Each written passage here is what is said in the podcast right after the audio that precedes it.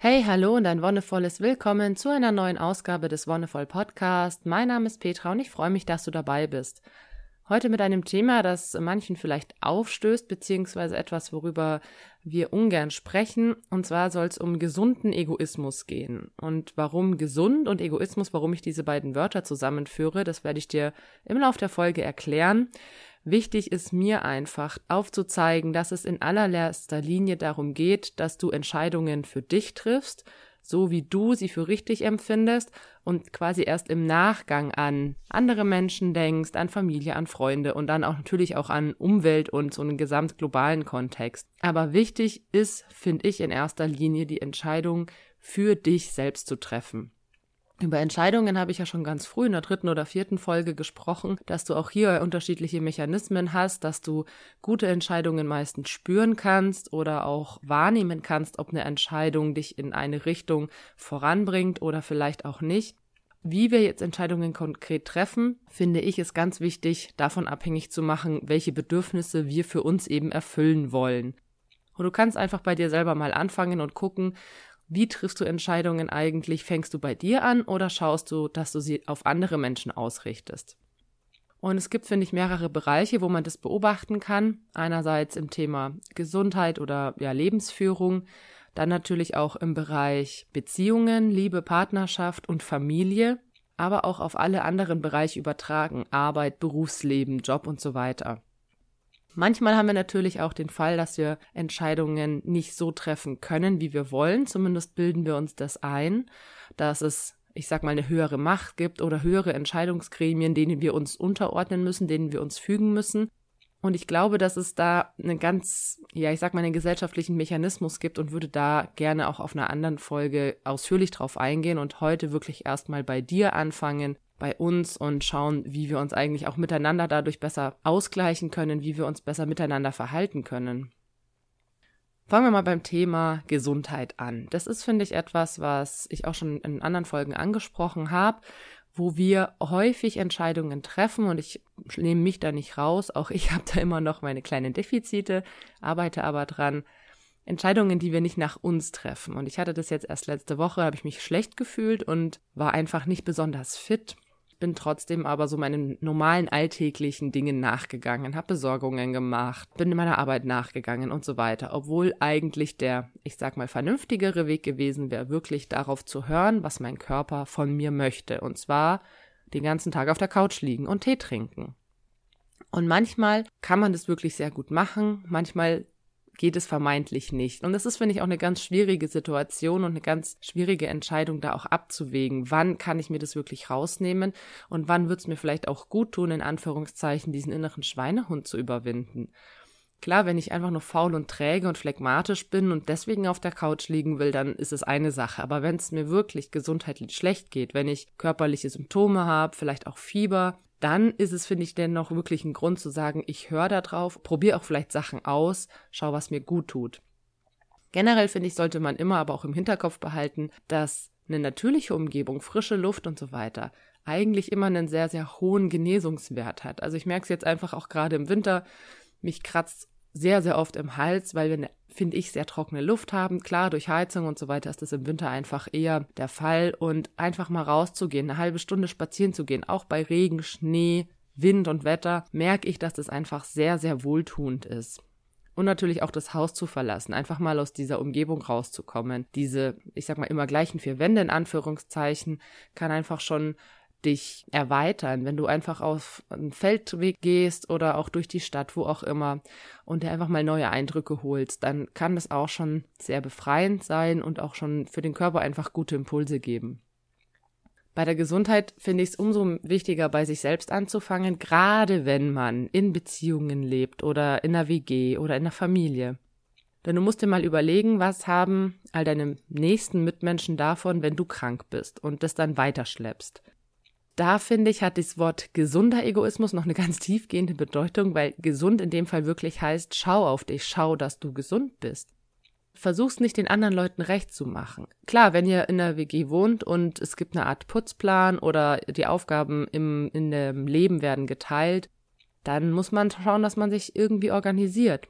Aber das Schöne ist ja auch, dass es in der WG den Raum gibt, darüber zu sprechen. Zumindest in den WGs, in denen ich gelebt habe, ging es eigentlich sehr gut, dass man sich austauschen konnte, dass auch mal Aufgaben abgegeben wurden.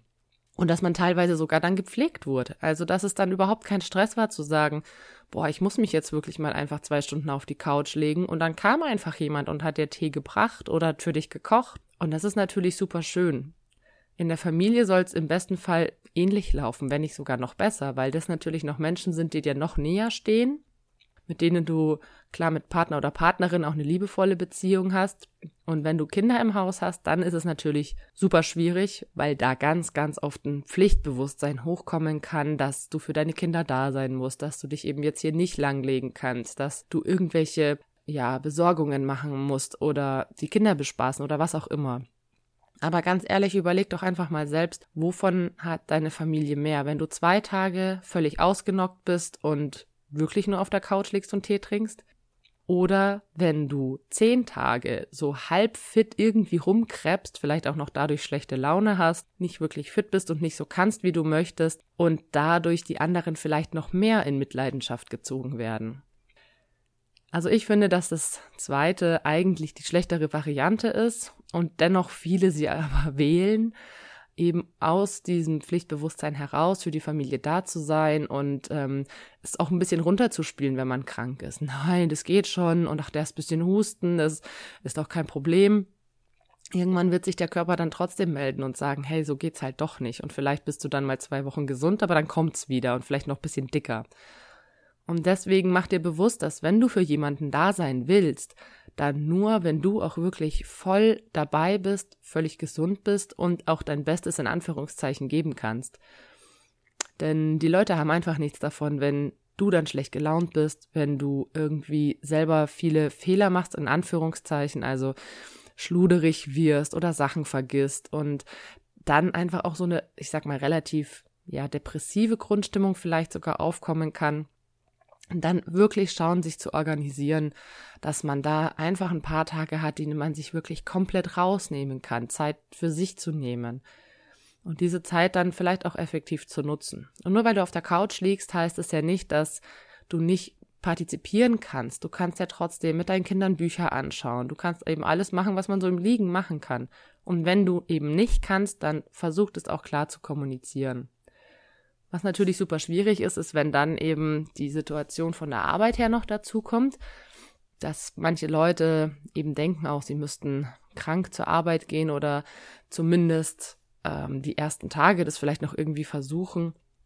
Aber auch hier ist es das Gleiche. Die Leute haben ja nichts davon.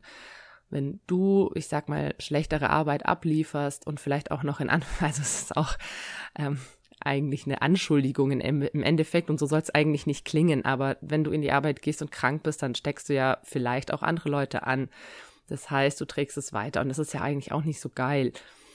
Und da ist halt die Entscheidung wirklich bei sich zu sagen, okay, wie entscheide ich für mich? Was ist das Beste für mich? Und im nächsten Schritt dann eben entweder an die Familie oder die Kolleginnen und Kollegen zu denken und klar, einerseits sagt man sich dann, hm, aber damit lade ich ja den anderen Leuten mehr Arbeit auf. Aber gleichzeitig hast du natürlich auch die Sichtweise, hey, wenn ich jetzt einfach diese zwei Tage habe, wo die dann zwar mehr arbeiten, kann ich danach aber wieder voll einsteigen. Anstatt, wie gesagt, zehn Tage nur halbe Leistung zu bringen. Also versuch da wirklich bei dir anzusetzen und wirklich das für dich zu entscheiden, fernab von irgendwelchen Erwartungen oder Pflichten oder von auch vielleicht von direkten Konfrontationen. Manche erwarten ja tatsächlich auch, dass man trotzdem kommt, auch wenn man irgendwie leicht erkältet ist und es dann entsprechend auch anzusprechen, auch zu thematisieren. Und das nächste, was quasi mit der Arbeit so ein bisschen einhergeht, ist natürlich auch berufliche Beziehungen oder wenn man dann Termine hat, die man wahrnehmen müsste. Das muss ist immer so ein Wort, was ich sehr problematisch finde, Klar, wenn man schon lange den Termin ausgemacht hat und auf den hingearbeitet hat und dann nicht dazu kommt, ist es natürlich ärgerlich und man denkt sich, ah nein, komm, ich muss jetzt fit werden und setzt sich vielleicht auch selbst unter Druck. Vielleicht kennst du das auch aus einer eigenen Situation heraus. Aber dieses Unterdrucksetzen ist tatsächlich eher kontraproduktiv. Denn da kommt man wieder ganz schnell zu diesen ursprünglichen Funktionen im Nervensystem zurück, der Sympathikus und der Parasympathikus. Und die Genesung, die Heilung findet eigentlich hauptsächlich zu 90 Prozent im Parasympathikus statt. Dass wir eben einen Entspannungsmodus haben, dass der Körper arbeiten kann, dass die Organe ihre Tätigkeit vollführen. Und der Sympathikus, dieser Stressmodus, wenn der aktiviert wird, dann werden Regenerationsfähigkeiten oder Genesungsprozesse sehr, sehr stark zurückgefahren. Und das kann dann häufig dazu führen, dass wenn du zum Beispiel auch eine Prüfungsphase hast und schon ein bisschen krank bist und dann in diesen sympathischen Modus gerätst, dann fühlst du dich in der Zeit vielleicht einigermaßen okay, weil dann die entsprechenden Hormone ausgeschüttet werden, Adrenalin, Noradrenalin, Cortisol.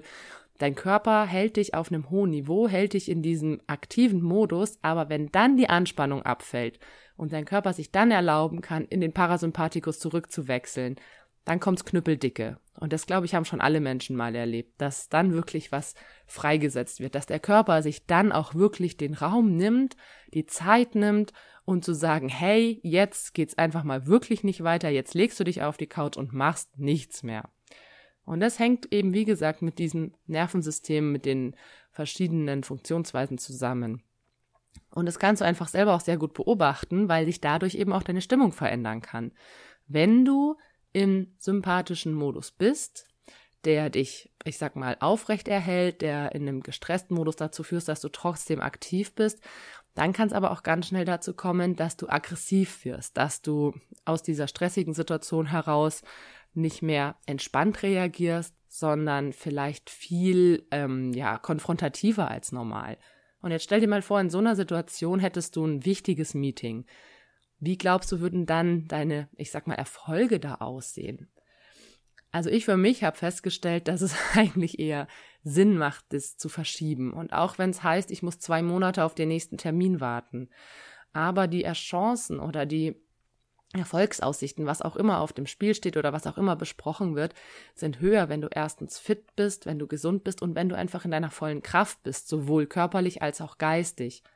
Das ist der andere Punkt, dass du natürlich im Krankenmodus auch nicht so ganz auf deiner geistigen Höhe bist. Wie gesagt, manche Dinge entfallen dir, manche Dinge vergisst du einfach oder du wirst schluderig. Und das kommt natürlich hinzu.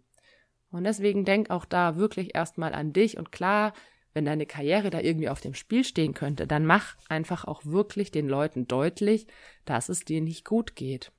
Und normalerweise sollten alle so viel Einsicht haben, dass sie das respektieren oder dass sie zumindest eine andere Möglichkeit finden. Wenn es ein super wichtiges Gespräch ist, dann überlegt, ob das nicht trotzdem irgendwie per Skype funktionieren kann oder einer anderen Videotelefonie und du dennoch auf der Couch liegst und deinen Tee trinkst.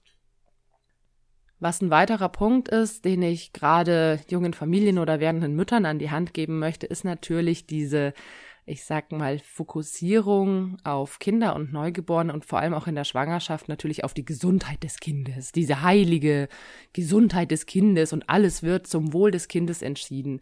Und das finde ich super problematisch, weil auch hier stehen die Eltern und vor allem die Mutter im Fokus. Und wenn du eine junge Mutter bist, dann mach dir immer bewusst, was will denn ich eigentlich? Und ich habe selber in meiner Schwangerschaften, in meinen Schwangerschaften gemerkt, die ersten waren sehr, ich sag mal, verängstigend, man weiß nicht, was auf einen zukommt, man lässt sich von den Frauenärztinnen und Frauenärzten Sachen einreden, beziehungsweise folgt deren Rat, was vielleicht manchmal der eigenen Entscheidung zuwidergegangen wäre. Aber man weiß es nicht besser. Ich wusste es nicht besser. Ich habe dann gesagt, okay, ja, irgendwie fühlt sich diese Entscheidung gar nicht so geil an, aber ich mach's halt. Also gerade bei meiner zweiten Ausschabung da habe ich schon echt richtig hinterfragt, ob das jetzt sein muss, aber ich mir war nicht bewusst, dass es auch natürliche Abgänge geben kann und dass die völlig normal und ohne große Schmerzen vonstatten gehen können, aber es hat mir einfach meine Frauenärztin nicht erzählt. Und das ist natürlich super problematisch, wenn wir uns auf diese Urteile verlassen und vielleicht ähm, gar nicht so weit denken, dass es auch andere Möglichkeiten gibt. Und auch was zum Beispiel dann die Geburt oder so weiter angeht, da wird ja fast immer und ausschließlich mit dem Wohl des Kindes argumentiert. Und ich finde es so wichtig zu sagen, nein, es ist nicht nur das Wohl des Kindes, sondern in allererster Linie das Wohl der Mutter. Denn wenn es jetzt, sage ich mal, eine ganz krasse Situation ist und es steht das Leben von Mutter und Kind auf dem Spiel, Klar heißt dann immer, okay, ja, früher sind auch Mütter bei der Geburt gestorben und es hat alles irgendwie funktioniert. Ja, klar, hat alles irgendwie funktioniert. Aber jetzt denken wir mal so ganz archaisch, entwicklungsbiologisch. Wenn die Mutter bei einer Geburt stirbt, wie viel Chance hat dann das Kind vor tausend Jahren gehabt zu überleben oder vor zehntausend? Klar, nicht so viele, weil die Hauptbezugsperson weg war, die Mutter, die gestillt hat, die getragen hat. Heute kann man das super aufteilen. Heute ist es immer noch so, dass die Frau einen größeren Teil der Erziehungsarbeit leistet. Es ist in Studien erwiesen, aber kein Kind stirbt, weil die Mutter nicht da ist. Aber dennoch finde ich es total wichtig zu entscheiden oder sich zu überlegen, wie gehe ich denn mit so einer Situation um? Würde ich, jetzt sage ich mal, ne, steht irgendwie Geburt ähm, auf dem Plan und dann wird, sage ich mal, ein Kaiserschnitt ähm, verordnet, weil das Kind in Beckenendlage liegt, also mit dem Po nach unten anstatt mit dem Kopf. Und dann wird damit argumentiert, ja, und es ist besser fürs Kind, weil die Geburt dadurch viel anstrengender wird und ähm, auch Geburtsrisiko erhöht ist und bla bla bla.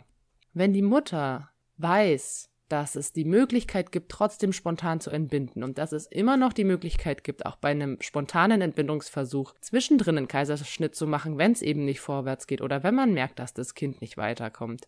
Dann finde ich das immer in der Entscheidung der Mutter zu sagen, sie kann es so machen oder eben nicht. Oder auch bei mir. Ich hatte ja beim ersten Kind einen Kaiserschnitt und danach eine Spontangeburt. Und so vielen Frauen wird nach einem Kaiserschnitt gesagt, sie können nicht normal entbinden, weil das Rupturrisiko der Narbe zu hoch wäre. Also, dass die Kaiserschnittnarbe vom ersten Mal einfach reißt und die Mutter verblutet. Und natürlich ist das eben was, was rein, wie gesagt, entwicklungsbiologisch auf uns wirkt. Oh Gott, ich sterbe, mein Kind wird auch nicht überleben, weil ich als Mutter nicht da bin. Auch wenn wir vom Verstand her wissen, dass es nicht der Fall ist, sitzt es ganz, ganz tief in unseren Genen.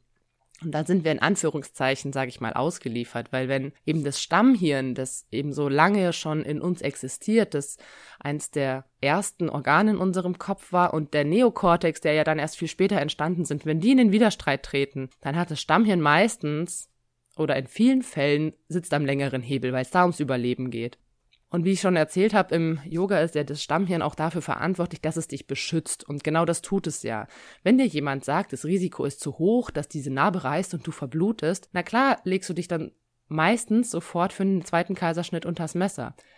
Aber wenn dir jemand sagt, na ja, das Rupturrisiko nach einem Kaiserschnitt liegt bei 1,7 Prozent, dann überlegst du schon eher, hey, 1,7 Prozent, das sind eigentlich gar nicht so viel. Und das finde ich einfach die wichtige Sache, dass man sich informiert, dass man sich andere Meinungen einholt. Und heute, ich meine, in der Zeit vom Internet, brauchst du nicht mal mehr groß das Haus zu verlassen. Du kannst ähm, einfach schauen, welche Ärzte gibt's in meiner Nähe und kannst da anrufen. Du kannst dich mit anderen Frauen oder Eltern oder Menschen austauschen, die in einer ähnlichen Situation waren. Es gibt für alles Foren oder Gruppen oder sonst was dann kannst du hoffentlich irgendwann Entscheidungen treffen, die in allererster Linie dich betreffen. Und wenn du die Entscheidung so getroffen hast, dass du damit zufrieden bist, dann denk im nächsten Schritt eben an deine näheren Mitmenschen, an deine Familie oder nahestehenden Freunde. Wie können die mit dieser Entscheidung umgehen?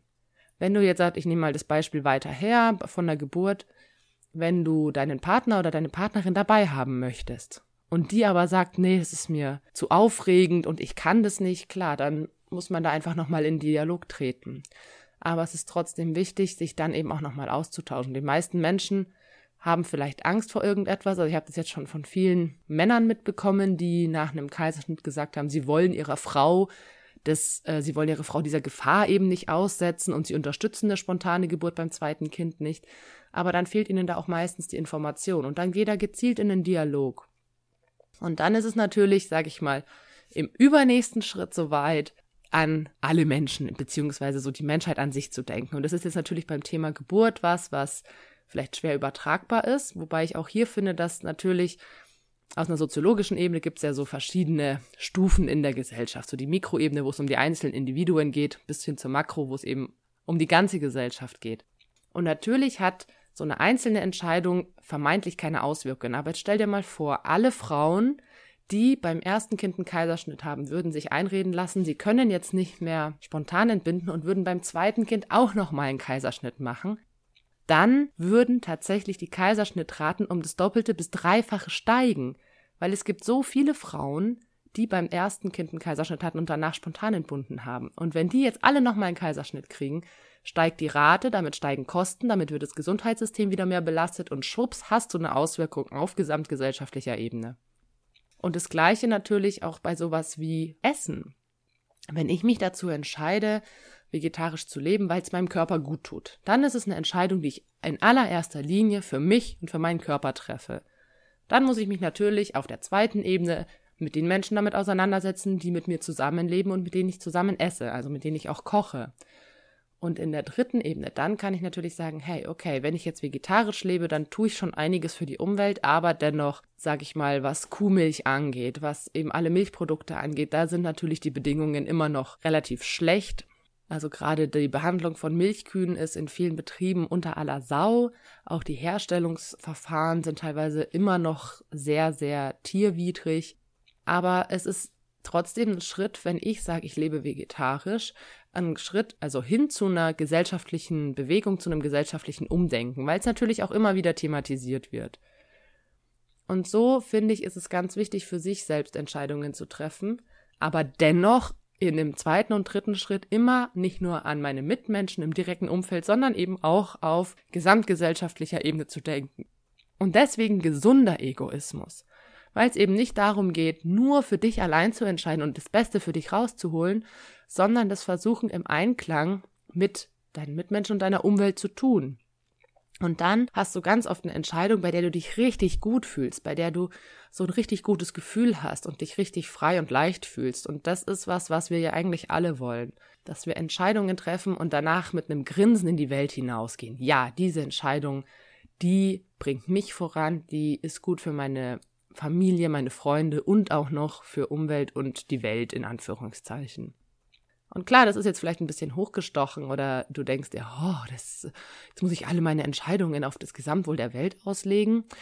Nicht alle, aber ich finde schon einen Großteil, weil unser ganzer Konsum, finde ich, ist politisch. Also was wir essen, was wir anziehen, wie wir wohnen. Das sind alles Entscheidungen, die wir zwar für uns treffen, aber die wir natürlich trotzdem immer hinterfragen sollten, wie wir damit auch die Umwelt beeinflussen. Und damit möchte ich gerne nächste Woche weitermachen und an dieser Stelle für heute beenden. Ich weiß, das war nicht ganz einfach, beziehungsweise es ist nicht einfach und auch ich habe immer noch Momente, wo ich Entscheidungen nicht in erster Linie nach meinen Bedürfnissen treffe, sondern mich noch sehr, sehr stark an anderen Menschen orientiere. Aber es ist ein Schritt in eine Richtung zu einer besseren Selbstwahrnehmung und zu einem besseren Umgang mit uns und unseren Mitmenschen. Und deswegen lade ich dich dazu ein, einfach wirklich mal reinzuspüren, wo geht's dir mit Entscheidungen nicht so gut, wo geht's dir eher gut. Vielleicht kannst du schon herausfinden, hey, wie oft treffe ich eigentlich Entscheidungen wirklich von mir heraus? Und wie oft habe ich den Eindruck, anderen mit einem Gefallen tun zu müssen oder Pflichten nachzukommen oder gewisse Erwartungen zu erfüllen. Versuch das einfach mal zu beobachten. Und ich finde, gerade die Weihnachtszeit bietet sich da ja sehr gut dafür an, zu gucken, welche Erwartungen da auch auf dich auferlegt werden und vielleicht hast du den Mut, diese Weihnacht mit ein paar davon zu brechen und wirklich mal dein eigenes Ding zu tun. Für heute bedanke ich mich auf jeden Fall fürs Zuhören, wünsche dir alles Gute und noch einen wonnevollen Tag.